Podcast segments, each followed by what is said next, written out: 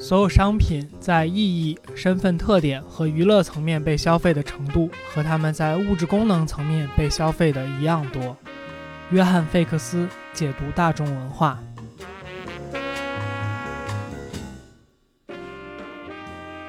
后来呢，我就按压着我的电脑的 HDMI 接口接上了电视的 HDMI，然后在接上电视的 HDMI 的时候，再把 AirPlay。打开，把电脑投屏到电视上，再把 HDMI 的接口那个拔掉了，或者叫我一松手它就没了，就是 一松手画面就没了，然后松手我一拔管它就死了。对对对。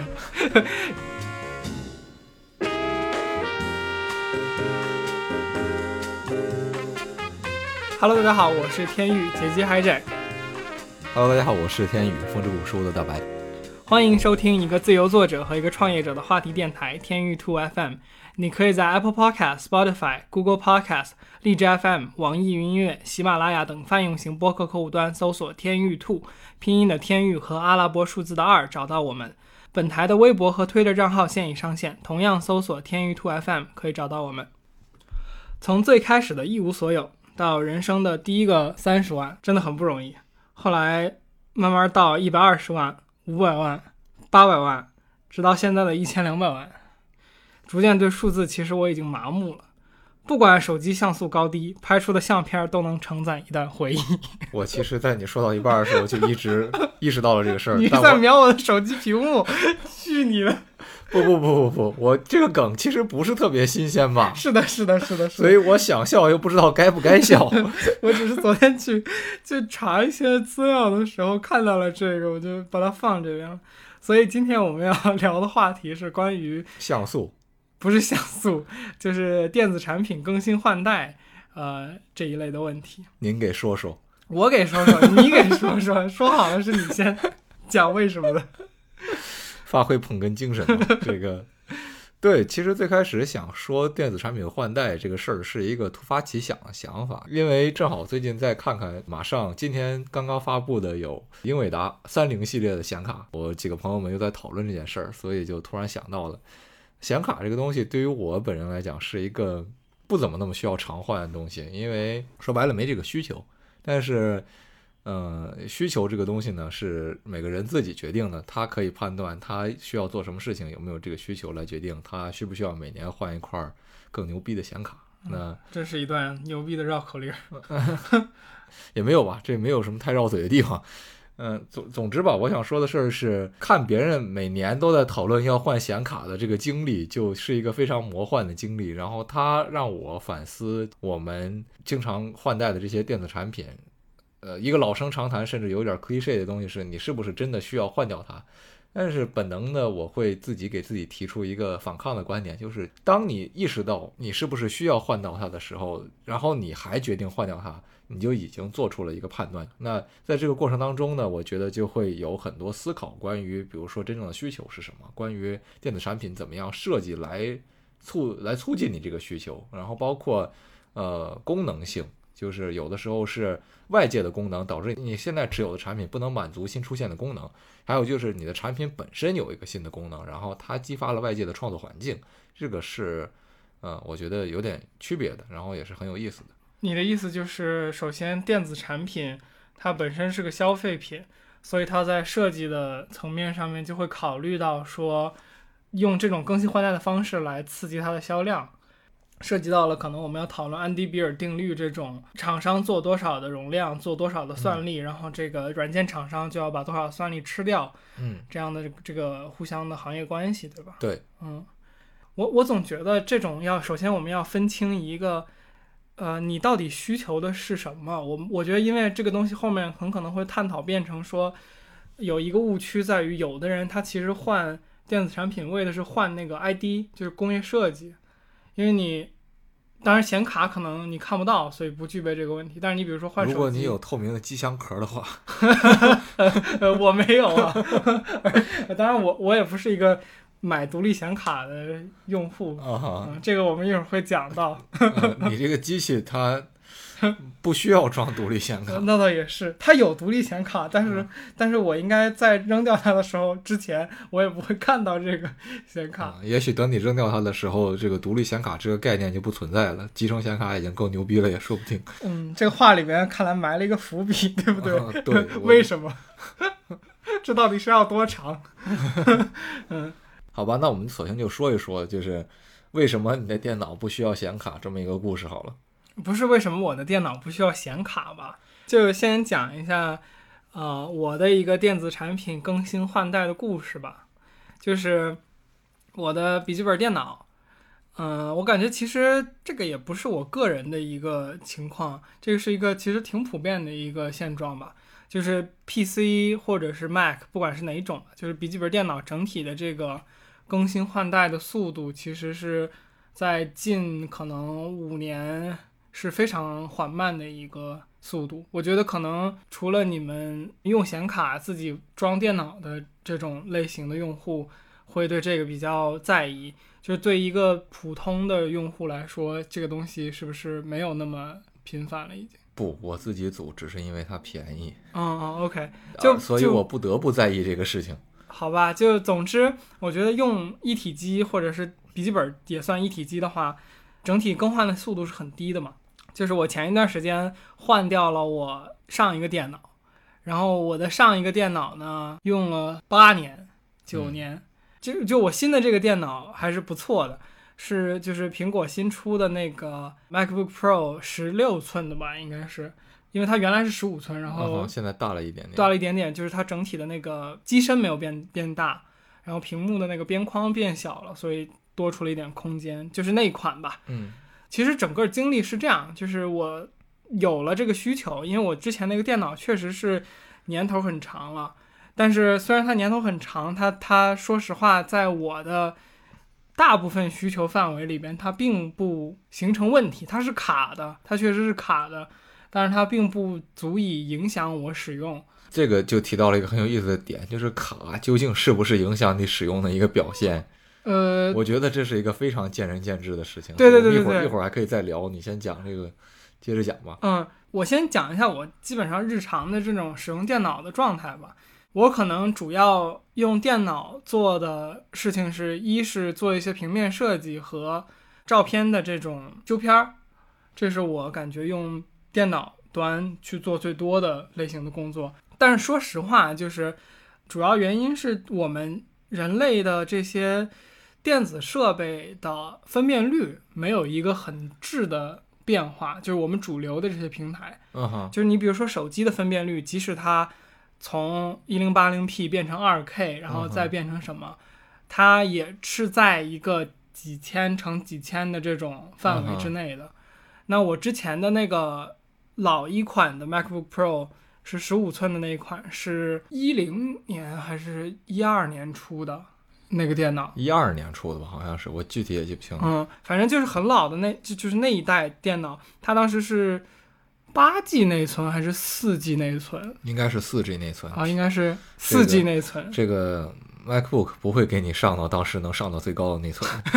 对，总总之吧，就是会卡，然后卡顿的情况就是，你比如说我把一个图片的分辨率从三千多变成五千多的时候，嗯哼，但是这种卡可能就是在三秒到五秒之间的这种卡法，然后大部分的这种移位啊，或者说简洁啊，就是都不会有太大的问题，所以它对我的使用没形成太大的问题。我我第一次真正操作去换电脑这个事情是，有一次我的电脑进水了。然后我的电脑进水了之后，它就屏幕直接废掉了。但至少当时我的理解是废掉了。完了，我去拿着它到那个苹果店去修，那边给我了一个报价，就是大概修要好像三五千块钱，反正挺贵的。我那个保修因为八年了嘛，是无论如何都过了，所以肯定就是用考虑这件事对儿了。对，他还问我，我说嗯你不用考虑这个问题，不可能在，你就嗯直接告诉我直接修多少钱，就那么一个状态。完了，他给我报完价之后，我觉得哦，那就是没有必要再去修它了，还不如换电脑呢。然后我就去买了，当时因为当时我觉得十五寸的那个苹果电脑有点大，嗯哼，就是在我外边携带性上面，如果我背的包比较小的话，其实是比较难塞进去的。嗯我当时是想去试试那个十三寸的吧，应该是嗯那个苹果电脑的大小。我其实当时就把那个本儿买了，买了一个呃，基本上算那个本儿的高配吧，具体配置我记不住，但是买回来之后用了一周之后，我的那个电脑 它干了，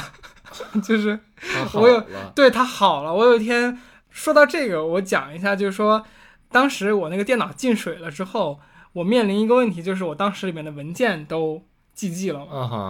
然后它的那个屏幕还泛着微弱的光，哦，泛着微弱的光的时候，缥缈的希望。对，给人一丝飘渺的希望。然后呢，在这个若隐若无的环境里边，我可以看到一点点显示的内容，就是感觉屏幕受到了影响，但是它还没有完全啊哈，的那么一个状态。然后当时的我非常的焦急，我那个电脑由于太老了，我我的 HDMI 接口还坏了，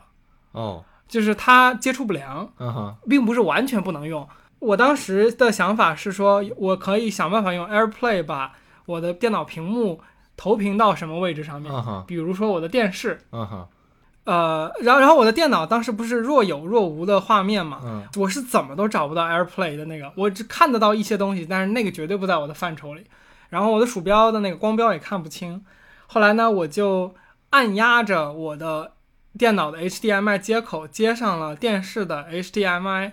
然后在接上电视的 HDMI 的时候，再把 AirPlay 打开，把电脑投屏到电视上，再把 HDMI 的接口的那个拔掉了，或者叫我一松手它就没了，就是一松手画面就没了，然后松手我一拔管儿它就死了。对对对，然后看着电视，然后用着那个老一代比较小的那个触控板，把我的大部分文件备份到了网盘。这个是当时就是电脑进水之后的一系列经历。当这件这这一系列事情发生之后呢，呃，我把东西备份好，我觉得一定要换电脑了，我去买了刚刚说到的那个呃十三寸的那个笔记本电脑。回来之后发现它的运行速度是有快的，但是感觉只是一个卡三秒还是卡两秒的区别。当时我也感觉就是这个笔记本就是八年下来没有什么长进，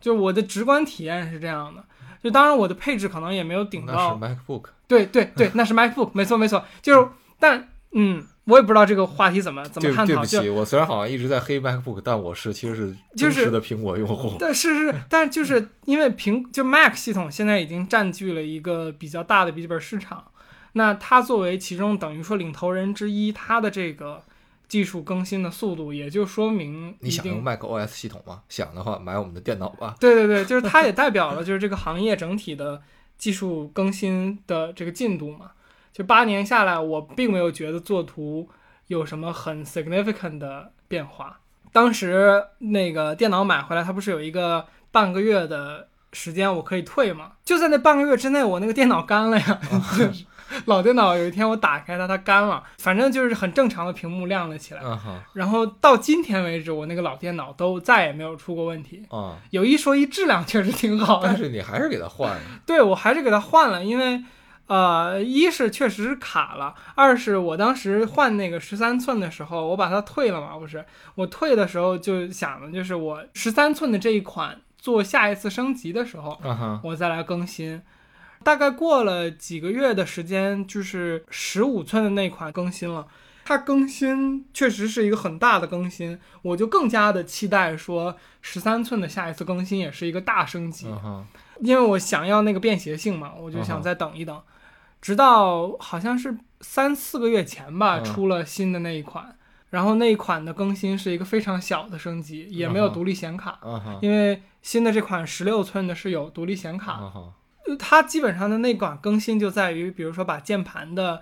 呃，从碟式换成了这种新的剪刀脚，反正就是你敲击的键程变大了一点，嗯就是一些比较呃细微的这种使用体验上面的差别。你说呃硬件的这些算力上面有没有变化？肯定有，但是也不是一个像是 iPad Pro 二零二零和 iPad Pro 二零一八这两个区别很大。这俩区别只有两个摄像头的区别，和这个从好像是二零一八款的那个芯片叫什么 A 十二嗯嗯，什么后面有个字母我忘了，哦，就那个什么 A 十二 Bionic 什么。呃，好像是，好，但总之，后来我看到那个十三寸的出来之后，我就去买了这个大的。然后等你到店里上来跟店员说，来给爷来一个最顶配的，老子要用八年。对基本上是类似这么一个场景。这个后面的故事是这样的，就是我呃路过苹果店的时候，我就看过这个电脑的配置。就是如果你去苹果店的话，你会注意到，就它那个样机的左上角有一个展示它的机型、价格、名称的那么一个一个小的窗口。然后当时我就看到了，他说什么啊、多少多少起，嗯，多少多少风口，还反正就是类似有一个比较高配的是多少钱的。嗯然后我就有一个印象啊，这个电脑高配的三万多，啊哈，大概是这么一个印象。我当时就想，如果我要用八年的话，我应该是去买那个高配。我突然想起来一个一个，据说是虽虽然虽然有点稍微跑题，东北人好像据说啊，据说东北朋友不要黑我，这个常说的一个话就是这东西全下来多少钱？什么叫据说全下来呢？就是他们经常好像会问，就是这个东西所有的配套的配件都搞下来，然后嗯大概是多少钱？然后我也不知道为什么这是一个据说很有东北特色的问法，但是我觉得还挺正常的。但是只是可能是隐性消费吧，就是你说这个机器多少钱，然后它最终给你配一堆东西，什么膜要钱，啊袋儿要钱，然后线要钱什么的。对我感觉买车可能会遇到这种问题。哦，对，这个好像就是从买车那儿引申过来的一个梗。嗯嗯，作为一个曾经卖过车的人，这后面是最赚钱的，我懂，但这这这是另一个话题了。反正就当时我以为这个电脑的高配就是呃大概三万多块钱。这个故事有一个大概的前提是，有一次我路过苹果店的时候，我去看新出的那一款电脑，然后那个当时店里边带我的那个店员，就问我想考虑什么样的配置，然后我就跟他说了一下我要比较高配的啊等等这些东西，然后那个那个店员就说啊、你要高配的，是不是因为你工作和这个相关？嗯。然后他还记了我的公司什么情况，他说他是商务团队的什么，后来他就经常跟我联系，就是说出了新款他就告诉我，嗯。然后说你要不要考虑。直到后来我真的决定买那个电脑的时候，我不是脑子里面知道是三万多块钱吗？嗯嗯然后我就跟他联系，因为当时我想着说，呃，人家店员多次的和你联系，然后嗯。给你更新这些信息，嗯。我觉得那如果我不确定苹果的销售的策略是怎么样的，但是一般这种如果你店员形成销售，按传统的这种零售模式是有提成的，对，我就觉得那人家都跟了我这么久来提醒我这些东西，那我就把这个单子在他身上做掉嘛，反正我跟谁买都一样。对，我就给他的办公室打了个电话，我说我想买这个大概三万多块钱的那个配置的，嗯哼，这个你的店里。店店里有没有 店里有没有货？嗯然后他说，呃，你这三万多的是要定制的呀。嗯 然后然后他说我帮你查一查这种款店里有没有。因为当天我就想去把这个电脑拿下嘛，嗯嗯嗯因为已经决定了，我觉得就无所谓嗯等不等这种事情。他说店里有，然后我就去店里把这个买了。嗯。然后我是买完了之后，我才查官网上，我发现官网上是查不到这个配置的，哎。就是官网上你直接看是没有这个配置的，嗯然后是是应该是有一个什么，我我到现在都没有找到那个定制的嗯，那个入口。对对，反正它应该官网上的顶配是两万多。嗯嗯。呃，好像是那样，但是它的那个官网上有写，就是说你可以顶到多高，嗯但是它提供的那个直接可以选择的那个嗯最高配不是那个顶到最高的。我这个电脑也不是顶到最高的，我的储存好像嗯。不是最高，你现在是一 T 哦，啊、一好像 SSD 吗？啊、已经很牛逼了，朋友。好好像有两 T 的吧，太贵了。如果我没有记错的话，总之现在这个电脑是足够我用了。嗯贫穷限制了我的想象。对然后，然后我当时去店里嘛，去店里拿这个电脑的时候，那个店员就嗯问我说：“你为什么要这么高配的电脑啊，？”我先解释了一下我的工作。大概和这个事情有关。我说主要是我上一个电脑用了八年，然后我说我考虑如果这个电脑我还用八年的话，感觉花个三万块钱也是可以的。然后那个店员就反正他也乐了吧，我感觉这个梗没有很爆，但是 但是那个场面还是挺喜感的。虽然后来大白你跟我说，就是这个如果我用这个价格三万多去配一个台式机的话，基本上也到顶了。呃，对你不是说感觉能配出一个比较怪物的感觉的嗯电脑出来吗？那我感觉我每次，我有上次跟你说了，就是我每次带这个电脑出门的时候，我就觉嗯。得、啊，这个钱花的好值啊！我 我在哪里都可以做图，我在哪里都可以做三 D，是的，是的，但是每次在家感觉哦，好像它就是个普通电脑，还是感觉也可以。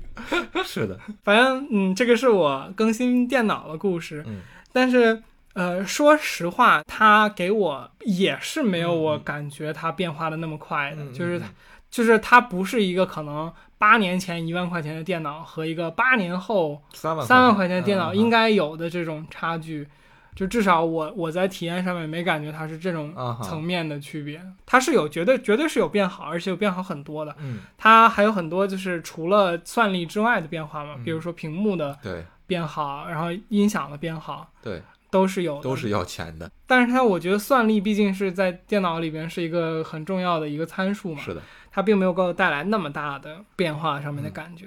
那我觉得在这个位置我，我会之前跟你提过，就是我比较想在关于电子产品这个话题上面稍微多探讨一步的问题，就是我是怎么看待电子产品和我自己的关系的。嗯哼，就是我们应该都听过一个说法，就是说，呃，人生产出来的所有工具都是你身体的延伸，或者说就是你这个人这个组织的延伸。比如说你非常的，后现代的一种想法，比如说你的眼镜是你眼睛的延伸，呃，望远镜也是你眼睛的延伸。那比如说汽车嗯是你的体力、腿、脚的嗯延伸，相机，然后手机这些东西可能是你呃眼加上记忆力的延伸。嗯，然后手机可能就是你脑的一个延伸，以及你甚至手机它就更复杂了，电脑也更复杂了，因为它里面包含这些通讯的功能嘛。嗯，那这些通讯的功能和这个联网的功能，使得这所谓的入口嘛，就你进入一个更大的信息库的一个入口，以及你很多就是交流系统的延伸，比如嘴，比如原来用信。当他接入一个互联网的时候，你和别人的交流就成了他的一个对所以你。的观点是大概类似于一种后人类的这样一种想法，就是当你有一个媒介来跟你做交互的时候，你可能就抛弃了一部分原本你的形体对你的局限，然后成为了一种就是和信息作为呃交互，然后通过信息来这个界定自己变得更模糊的这样一种存在。嗯、模糊不模糊，我这个问题我没有想嗯清。我觉得可能甚至是你的边界，就你之前可能不会注意到你的这些功能，对，你现在反而有这个电子产品作为一个客观的尺度，你更注意自己的边界在哪里吧。我我的刚刚想表达的点就是，我其实看待一个电子产品的重要性，和甚至说更新不更新它，我看我我觉得可以有这么一个思路去理解，就是它提升的是你哪一块的功能，它提升你那一块的功能。影不影响你一些技能上面的东西？我给你举一个例子，就是比如说，我买一辆这个奥拓，你买一辆法拉利，嗯，我们绝对是有区别的。你可能跑得比我快，但是有但是哦，对对对，你不会开车，完了。但是但但假设你会开车，嗯 你买辆法拉利，我买辆奥拓，你的你是能开得比我快，但是现实情况是有限速嘛，等等这些东西，所以最终下来，我可能出行速度没有那么快，但是和你达到的效果对我这个肢体的延伸其实是差不多的。如果你从这个角度考虑的话，这两个设备对你这个功能性的提升没有那么高，但是你比如说，我用的是一个老诺基亚，而你用的是一个比如说最新款的华为或者苹果，那我认为这个东西对我们的延伸是有很大的区别的。嗯你比如说我的电，我的那款手机是看不了视频的，或者说我的那款手机是这个假设连不了四 G、五 G 网络的，我觉得这个就直接对我和这个社会连接产生了很大的影响。那比如我们到现在，这个手机甚至已经变成了一个，呃，可以用来工作的一个计算终端嘛。嗯哼，那它作为这么一个角色，我我就会认为手机的更新和用就是算力更强的手机这个事情是比较重要的，因为你很多业务如果你要在手机上处理的话，对，甚至你你就单纯去看你花在手机上的时间。嗯我们现在如果用苹果手机的话，都有那个每周的那个对 screen time 总屏幕时间总结嘛。我甚至多的时候一天要到六六个小时、八个小时那么多这是多的吗？啊，这是这不是多的吗？我不知道，我好像经常 average 是九小时。啊、那你有点危险啊，朋友。那你比我更更 cyber 一点。好吧嗯，嗯好吧，但是就是你你理解我的意思，嗯就是我觉得它对我功能的完善更产生一些核心的作用。嗯，那我觉得这种电子产品，你为它去花钱买更好的的意义就更大。对，那你像电脑，可能我就是由于这两年开始做我自己的这个公司，我可能前面六年都不太用这个电脑这个终端处理太多问题的。我会摄影，我会修图，但是这个的就是轻度使用嘛。嗯那我其实另外一个换电脑的主要原因是，我这两年做公司之后，很多这个广告创意的东西、嗯。视频上面的，甚至一些公司要做的三 D 的东西，我现在也会做。那这个在工作上面的要求和需求，使得老一个电脑对我能力的延展不不足以达到我现在工作的嗯。要求了。对。那我就需要去更新，这个设备来达到这个这个我客观环境所需要的、那这个这个概念本身就非常有趣啊，这是一个非常虽然后现代这个词我已经说了两三次了，但是你确实你放到一个稍微更久远一点的年代来考虑这件事情，你不可能通过一个呃生产力工具的迅速迭代来满足不一样的功能，就是比如说。都不用说，你在最原始的，比如说那种石器时代，或者说简单的一些金属工具，这个锯子和那个工锯子好不好，完全取决于制造的人他的水平怎么样。当你这个东西用的差不多的时候，你买一个顶多是跟原来最好的那个差不多，而不至于像你现在这种。甚至我们再往再往后说一点，等到了这个上个世纪，上个世纪初，可能你人们还是比如说电话，你的电话坏了会换一个电话，可能造型不一样，甚至都是那种。滚轮拨号的，还没有那种按键那个电话的那个，就是固固定电话。就现在、现在需要固定电话的人已经很少了，我家里已经几乎不用了，就是一接到电话就知道基本基本上就是什么居委会来找你了这种事儿。然后嗯对，呃，然后你刚才说到一个很有趣的点，我觉得就稍微回到之前那个买电脑的一个话题吧，就是说。当你电脑坏了，然后你说我要修它，发现修它需要好几千块钱，然后我就觉得好算了吧。然后这是一个很有意思的地方，就是你的功能性其实是在你心里是有一个价格价格的，对，就是所以就比如说当比如说你要买一个新的电脑，然后你不想买它的时候，其实是意味着它相较于你现在这个产品多出来这部分功能，你觉得它不值得这个价钱。然后一旦你的设备坏了，然后带来一个新的这个成本之后，你的那个天平就变化了。这一点我觉得就像我刚才说的前一个部分，就是我们功能的价值和这个我们生活中当当中应用的场景，会随着现在时代背景的高速变化而产生一定的变化。所以它可能在某一个时点，突然就像就像你说的，你开始办公司了，你对于什么东西是是有用的的这个这个想法完全变了，它就导致你需要购进新的产品了。那呃，我其实想说的一个点在于，就是是不是有的产品的功能是，呃，你自己之前没有意识到的，然后呃，是相当于贩卖这个东西的人，无论是一个软件还是硬件，或者说贩卖一个服务也好，是这个服务的出现，这个功能的出现，然后你最开始是无所谓的，然后但是知道了之后觉得哦还挺有意思的，然后你买了，然后有的时候有的人会觉得这种消费是一种。非必要性的消费，因为你你本来没有这个需求，是你的需求是被别人创造出来的。但是我觉得也不一定真的是这样，就是因为你永远处在一个封闭的状态当中，你的需求就这么多的话，那其实人现在我们大多数的人连工作都不需要，因为你只要好好的吃个饭，就是领个低保，然后怎么样，你不需要电视，不需要和外界接触的话，你就没有什么别的需求。当然这个有点极端，除了你的这个所谓基本需求。我觉得所有的所谓的需求嗯都是人自己建立起来的意义的一部分嘛。对，你比如说，我们本身对这个衣服都没有需求的。我们原来这个，如果我们扯得远一点，这个亚当夏娃在意识到这个需要用衣服来遮蔽身体这件事情之前，他们对衣服就没有需求嘛。但是为什么画里还有一片叶子呢？那是给小孩子看的，为了过这个 年龄审核。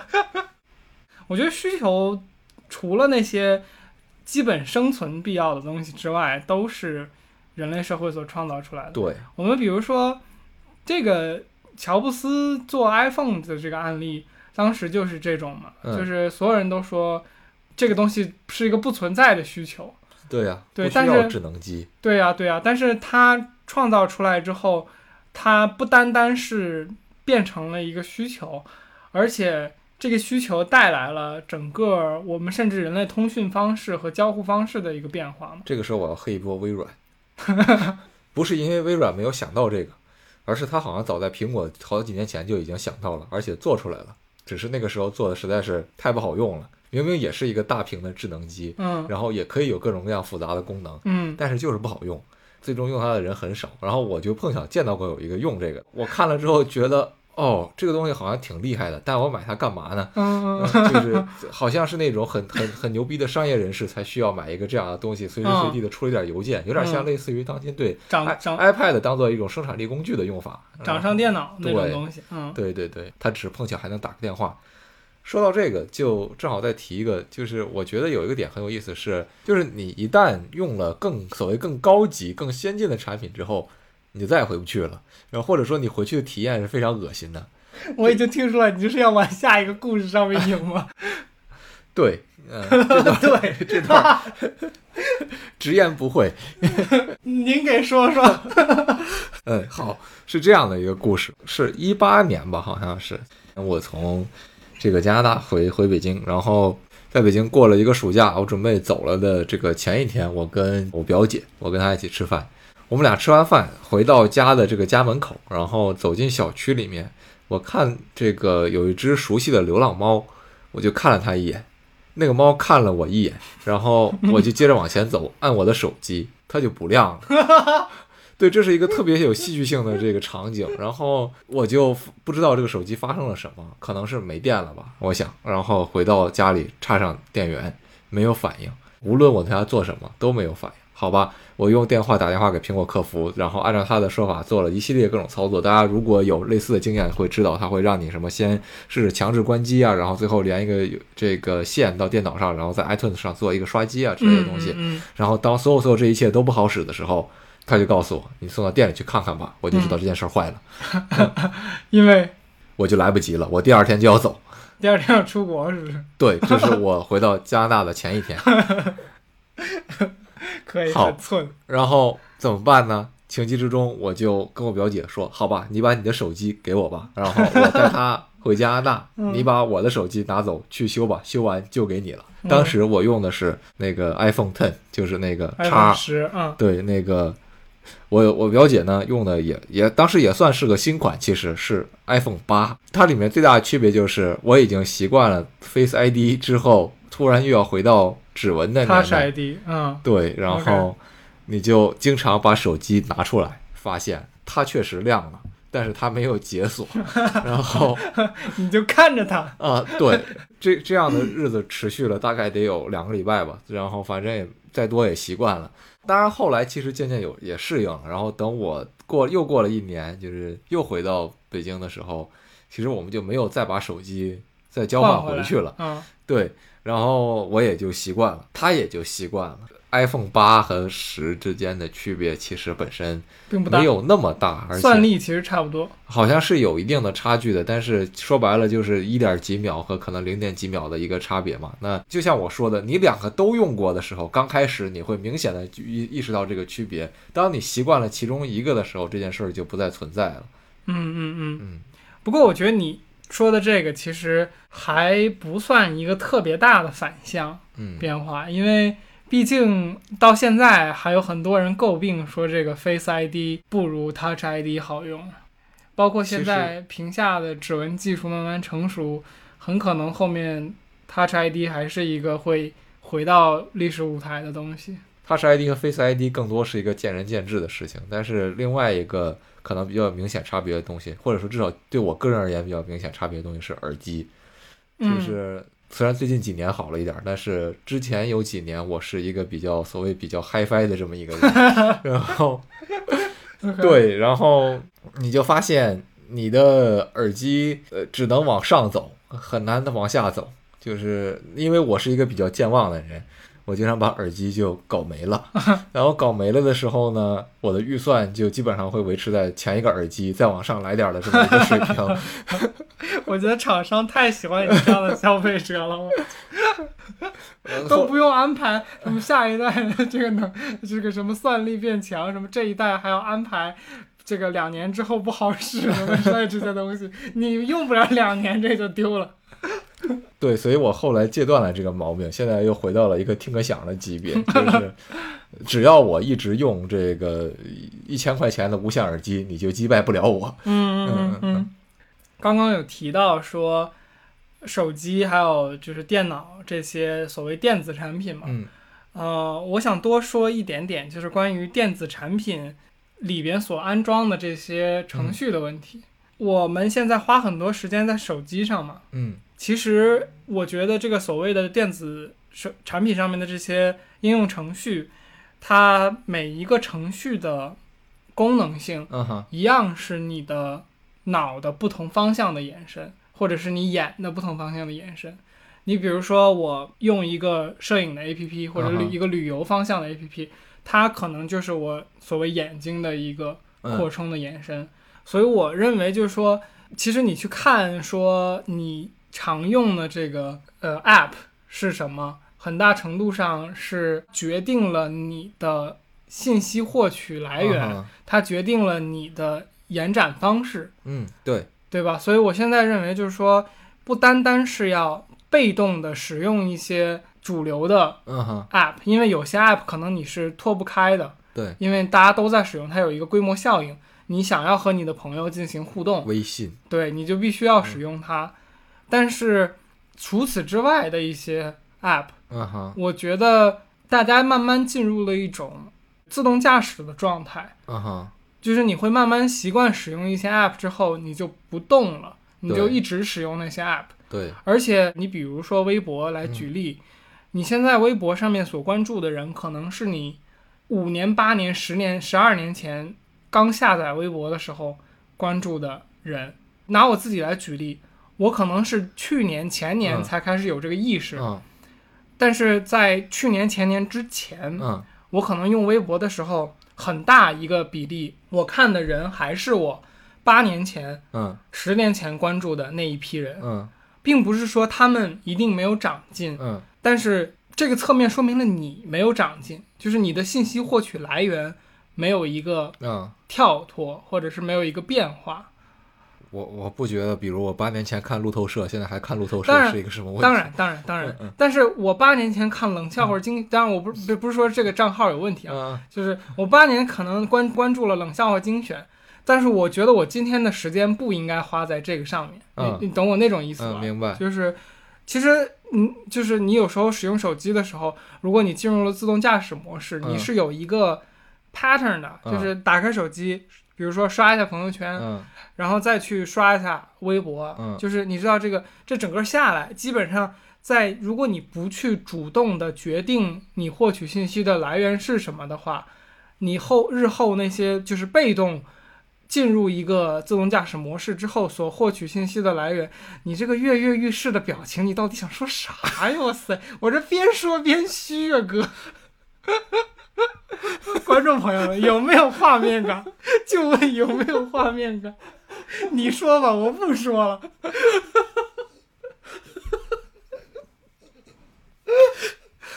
史上最长 NG 现场。我觉得这段很搞笑啊。我其实是想说，不点名的艾特某一个我们俩的共同好友，在他找到女朋友之前，可以一刷微博刷一天。我说这是谁？可以，好吧，就这么个梗啊，就这么就为了这么句话，我我们 NG 这么半天，行吧，好吧，好吧，回来回来，回来，就总之是，我觉得呃，大家要有意识，就是包括你我，我觉得就是我们由于使用就是电子设备已经有很长时间了，那你势必会对一些东西产生路径依赖和习惯。嗯我觉得人要有意识，就是你已经进入了一个自动驾驶状态的时候，你要审视这个状态对不对。你比如说，我现在的状态，在我意识到这一套东西之后，我就经常会把微博删掉，就是因为我觉得我的微博的这个关注列表已经、已经乱了，就是我很难再把那几百个人重新再，因为那会花很多时间重新去整理一下。但是微博还有它的存在意义，对，因为你有时候，比如说知道了某一个新的这个、呃呃公众人物，你想要去看一下他的微博，或者是比如说啊、某一个热搜，确实你想了解一下，你要去微博上面的热搜是一个很这个通用的一个嗯搜索渠道嘛，对对吧？那这种时候，我会把微博下回来，嗯，然后把它看完之后再删了再删了。对，这就和我之前 在我们第一期说的时候，就面对抖音的方式是一样。嗯，对，然后我可能现在呃更多的我觉得如果有人能把微信用到这个境界，才是真正厉害的人。等我想要联系一个人的时候，我把微信下回来，呃我觉得他说完话，我再把微信删了。那你怎么？那你只能跟人说话，人家不能跟你说话，对不对？你够厉害的。没有，我我跟你我跟你说过，我把朋友圈关过半年吗？嗯呃，你知道这个事情？我知道。说实话，没有任何影响嗯啊。这个我我觉得这就讲完了，对，这就讲完了，没有任何影响，非常清静，真的没有任何影响。我半年之后打开，是因为我觉得就是，毕竟要做生意嘛，就是啊对，有合作伙伴，你还是要呃出现在大家的视野里面，要不然会被忘记。很多人社交都是被迫的。对对对对对，是这样的，是这样的，所以就嗯，朋友圈关掉其实是挺爽的一个事情，并不会造成什么问题。呃，所以最终总结吧，就是就刚刚这一个话题，嗯，我会认为说，每一段时间重新审视自己的电子设备上面的嗯信息源和电子设备上面所使用的这些应用程序是挺重要的一个事情。就往往你被呃时代所落下，也是有这一层的原因的，因为你是很老的一批，一个说不出小红书的直男。对你是一个很老的这个设备的用户，你习惯了很多东西。对，其实适应新东西和新环境是需要呃学习过程的，而学习是一个不在你的舒适区里的学习是一个终身的事情，这感觉是某个 A P P 的广告，倒不是。某终身大学得到，好吧，好吧，对，总之这个话题就到这儿那我们来说一说脑机接口的事儿吧。啊，行行行，我觉得脑机接口是感觉很，你刚才说那个词什么？再说一遍你是说 posthuman 还是 cyborg？cyborg，对、嗯，cyborg，对。先来说一下前情提要吧，就是最近这两天也是伊隆马斯克旗下的，就是他嗯所发起的公司之一的这个叫 Neuralink 的公司发布了他们的感觉是目前为止最引人注目的一款产品吧。嗯哼当然，他这款产品他自己也说了，就是呃还有很多工作没有完成。而他开这个发布会的主要原因，他第一句话就讲他是来招人才的。嗯哈，它其实就是通过开一个发布会的形式，展示给大家他们的进度，然后吸引到更多的人来一起做我为。了画一张巨大的饼，我先做一个很牛逼的饼给你看一眼。对 对对，是的，呃，然后这个发布会简短截说，就是他发布了一个大概硬币大小的一个类似监测仪一样的东西，然后它上面有很多小的这种，你可以叫触点吧。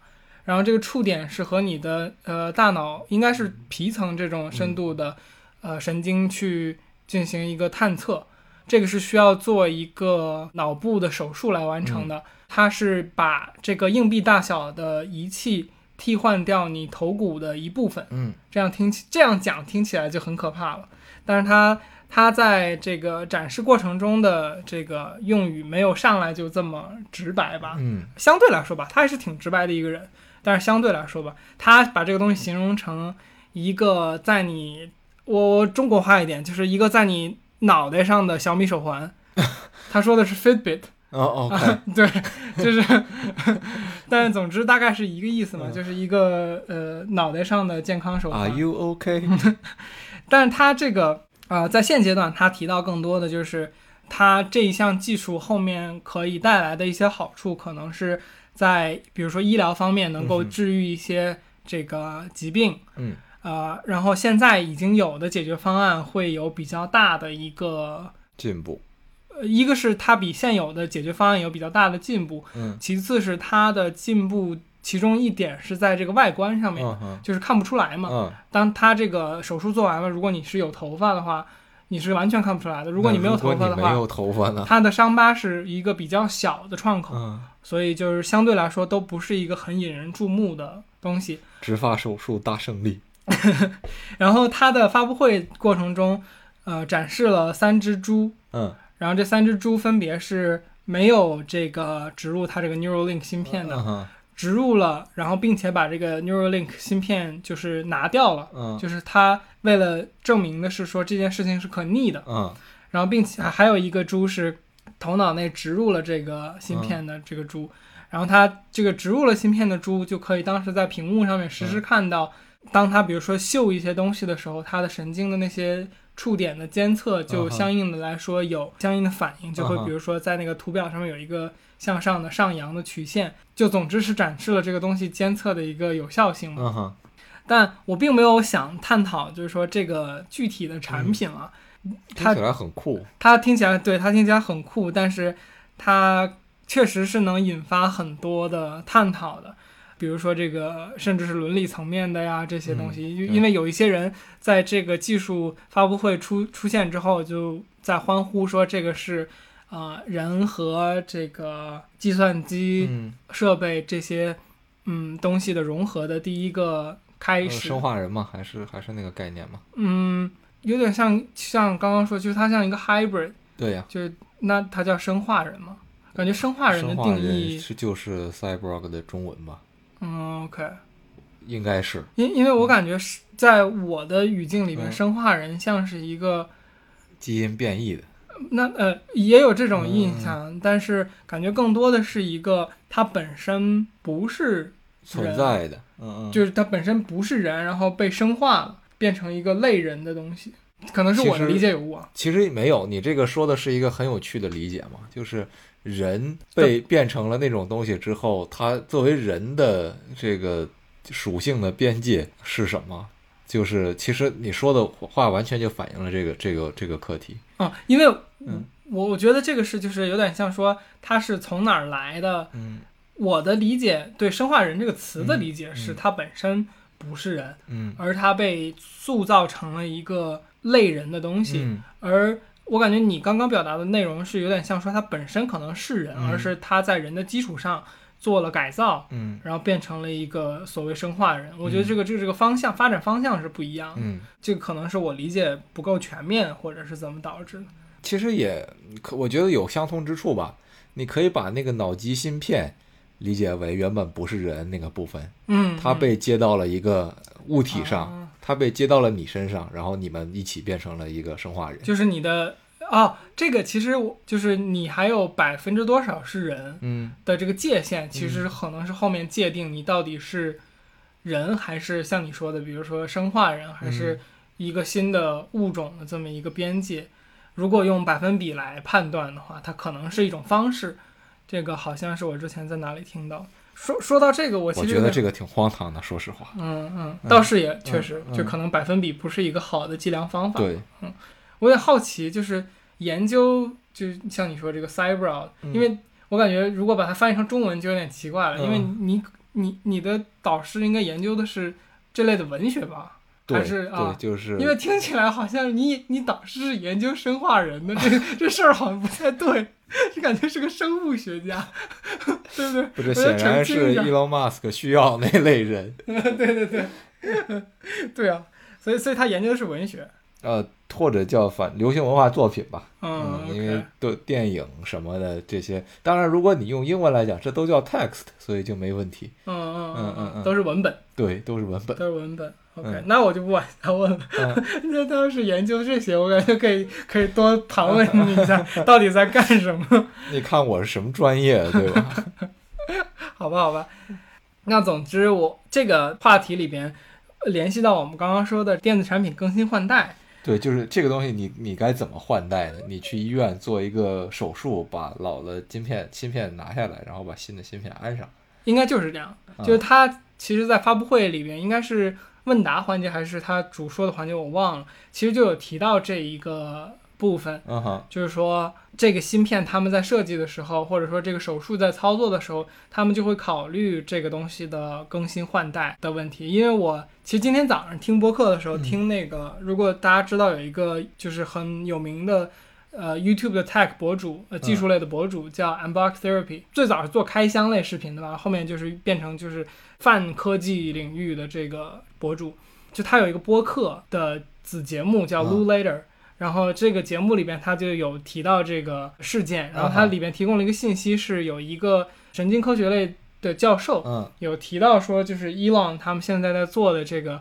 新发布的这一代芯片，其实并不是现在神经科学研究的前端，就是不是最前端的一个技术，而是已经不是那么新的一个东西了。但是当然，就是你如果你听伊朗的这个说辞的话，其实它已经比现有的商业方案已经是可能是十倍、百倍的一个一个啊更进了。商业和学术毕竟是有对对对对对对的对。但是就总之吧，嗯这个其实我反映出来的一个问题就是，这个东西势必要嗯面临就是它后面有更新换代的问题。对，嗯，而这就比较有有意思了，就是说，呃，那如果我们是往这个方向发展的话，我们后面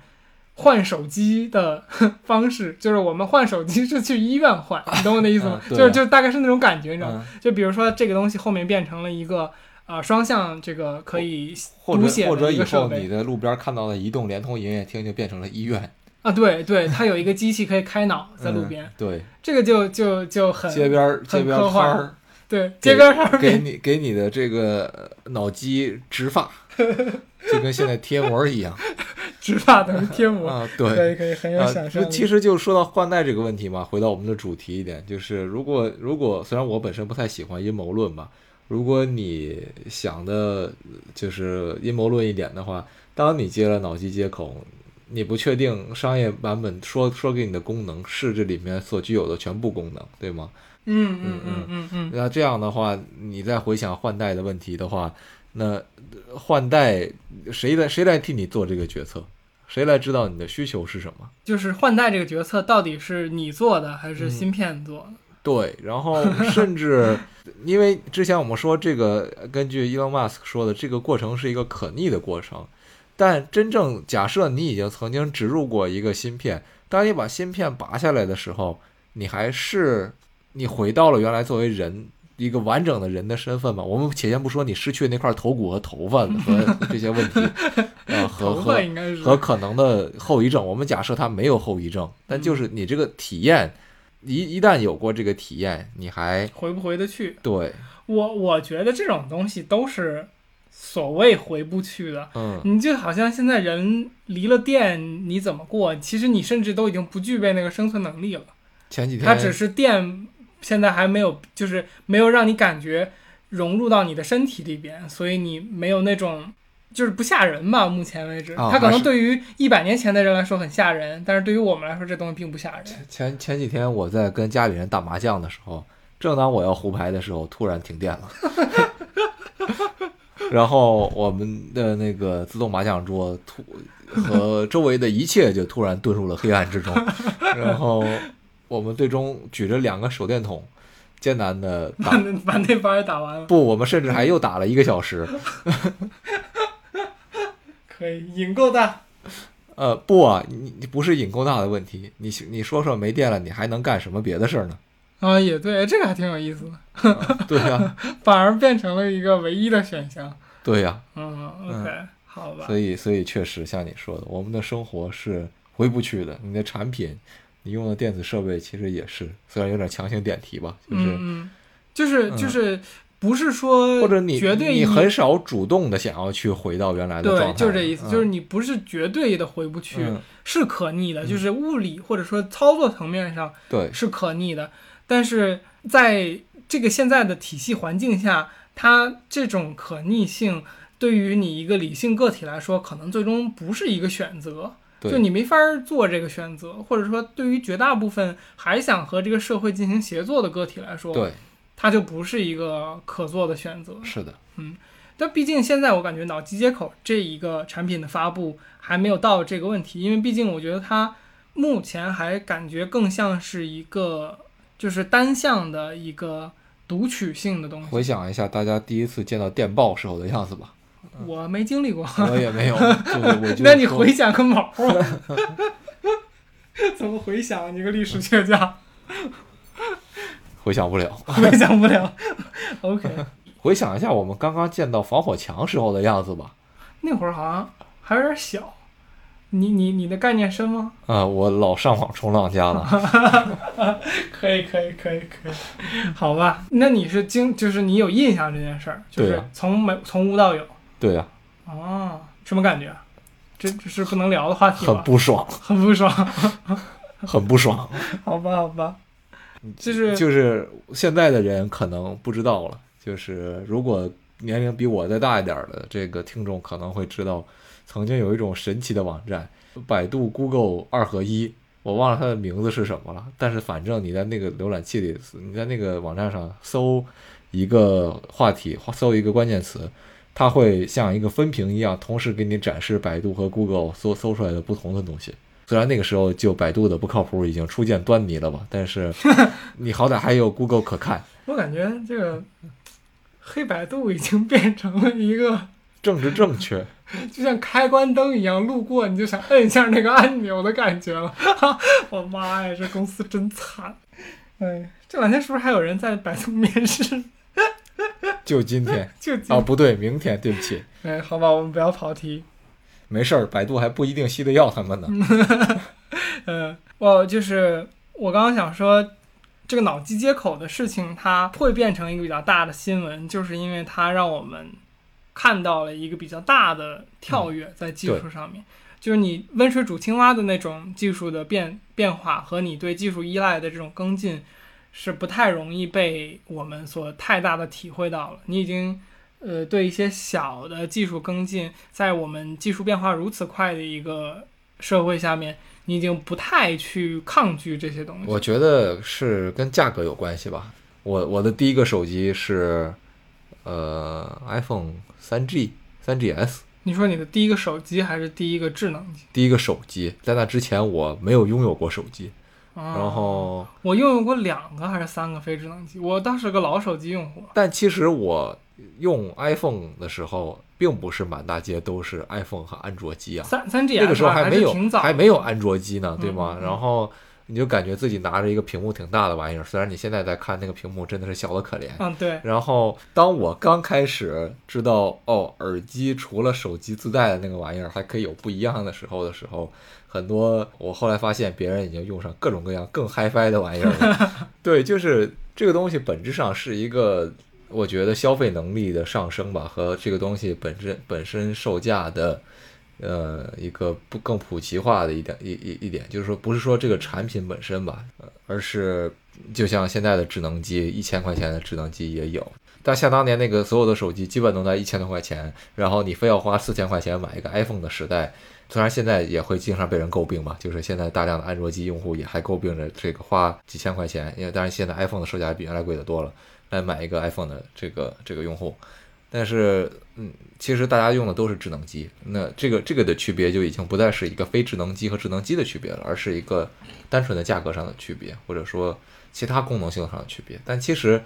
智能机和非智能机的区别，虽然你看上去像是两个很大的概念上的差别，但实际上它你把它拆开了揉碎了，里面还是一些更细小、更细小的功能和和价格带来的影响。导致了你把它们最后封装成了两个大的独立的概念，然后把它们强行对立了起来。而且最早它们的区别是没有那么大的，它们的区别是逐渐拉开的。嗯，我记，说实话，我记得我那会儿用的所谓的功能机也是可以装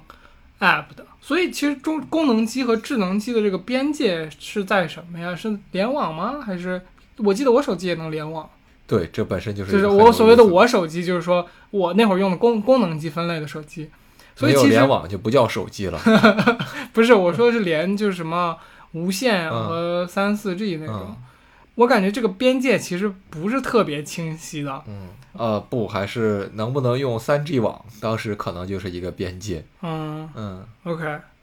那所以产品换代最终可能会引申到一个话题，就是就是所谓的数据霸权一样的东西。那，呃，比如说你出门需要扫一个健康宝，这个东西对于我们这些现在大多数的人来说是一个很容易的事情。你无论在呃所谓几线城市都会有手机，然后来来做这样一个事情。但是嗯同样的，无论你在几线城市，都会有可能还没有需要这些手机的中老年人存在。然后当他们的出行成为一种必要的时候，就会遇到一些限制。我突然意识到一个问题，嗯我姥姥肯定不会用支付宝跟微信扫健康宝，嗯，那她是怎么进各种地方？这是一个回去可以了解一下内容。对啊，我觉得这事儿挺有趣的，我没有，我都没有意识到，你不嗯说这个问题，好像因为我们确实把这个事儿没太当个事儿，当然了，对，对，没想过这部分，嗯，如果不会或者没用呢？我们收集的数据是可多可少的。就是我，因为我前一段在跟你在上海嘛，然后顺便一提，我们俩现在都在北京了。那个我看什么坐地铁，甚至都需要扫码登记一下，虽然从来没有人登记过。然后包括今天的早些时候，我们俩在录这期节目之前，到超市买了点东西，然后其实超市那个进门也还是甚至需要登记身份证，但是也从来没有人在登记了。就是说我，给他看了一下健康宝，嗯，嗯，我连给健康看都没没看，直接嗯走了进去。但是在疫情最严重的时候，你是不可能这样做的。当然当然，当然，有人说疫情最严重的时候，老年人为什么要出门？有的时候事情不是你想的那么简单的。老年人，嗯你有各种各样的理由，有各种各样的理由需要出门。都而且这是他的人权吧，这是他的权利啊，对呀，对呀，这就是 一个、危险的边界了。好吧，好吧嗯，嗯，我觉得这个还好吧，就是我觉得这这又不是某一个官方的态度，这只是一就是有一部分人吧，可能这部分人涉及到，但是也可能不嘛，就是我觉得这个问题倒不是很危险。但你刚刚说的其实就是这个电子产品更新换代的时候，呃，不管这是更新换代是好事还是坏事，可能有一部分人会被排除在这个进程的外面。对，嗯，这或许是一种必然吧，只是因为我们这个时代的变化确实是比较大，太快了太快了，太嗯。大了。就像我们经常说，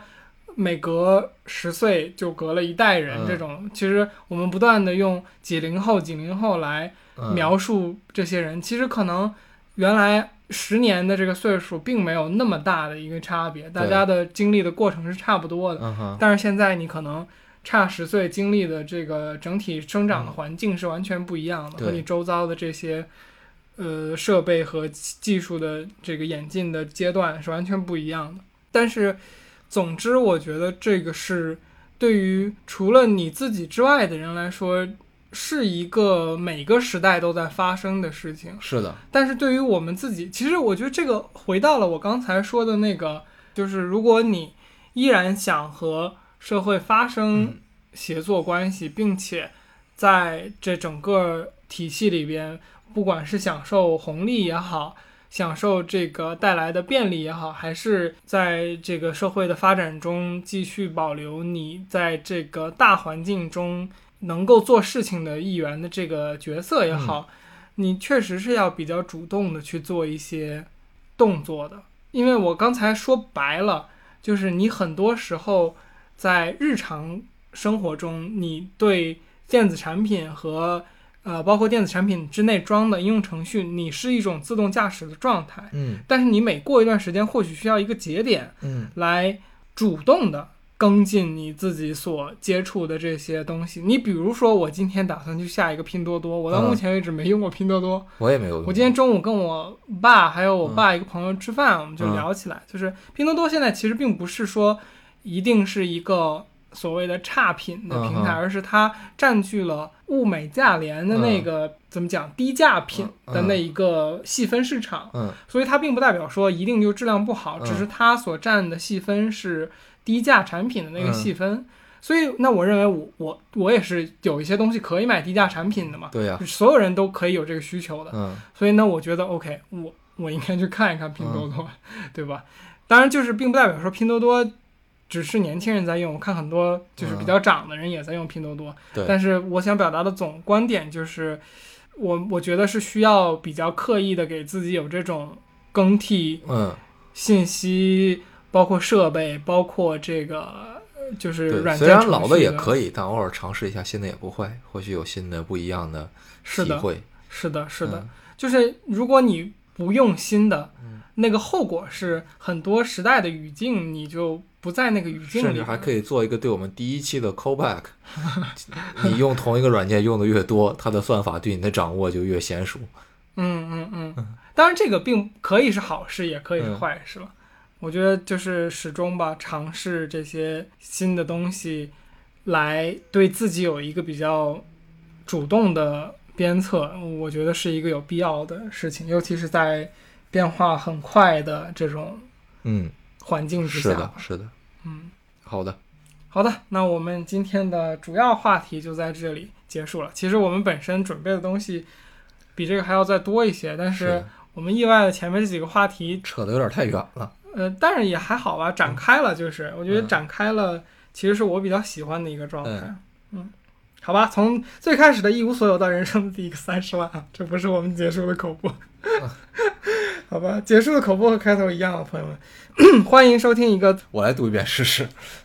好吧，那今天有请大白来读我们的结束口播。欢迎收听一个自由作者和一个创业者的话题电台天娱兔 FM。你可以在 Apple Podcast、Spotify、Google Podcast、荔枝 FM、网易云音乐、喜马拉雅等泛用性播客客户端搜索“天娱兔”，拼音的天娱和阿拉伯数字的二找到我们。本台的微博和推特账号现已上线，同样搜索“天娱兔 FM” 就可以呃看到我们的更新的进度。好，谢谢大家，就到这里。嗯，还加了点私货，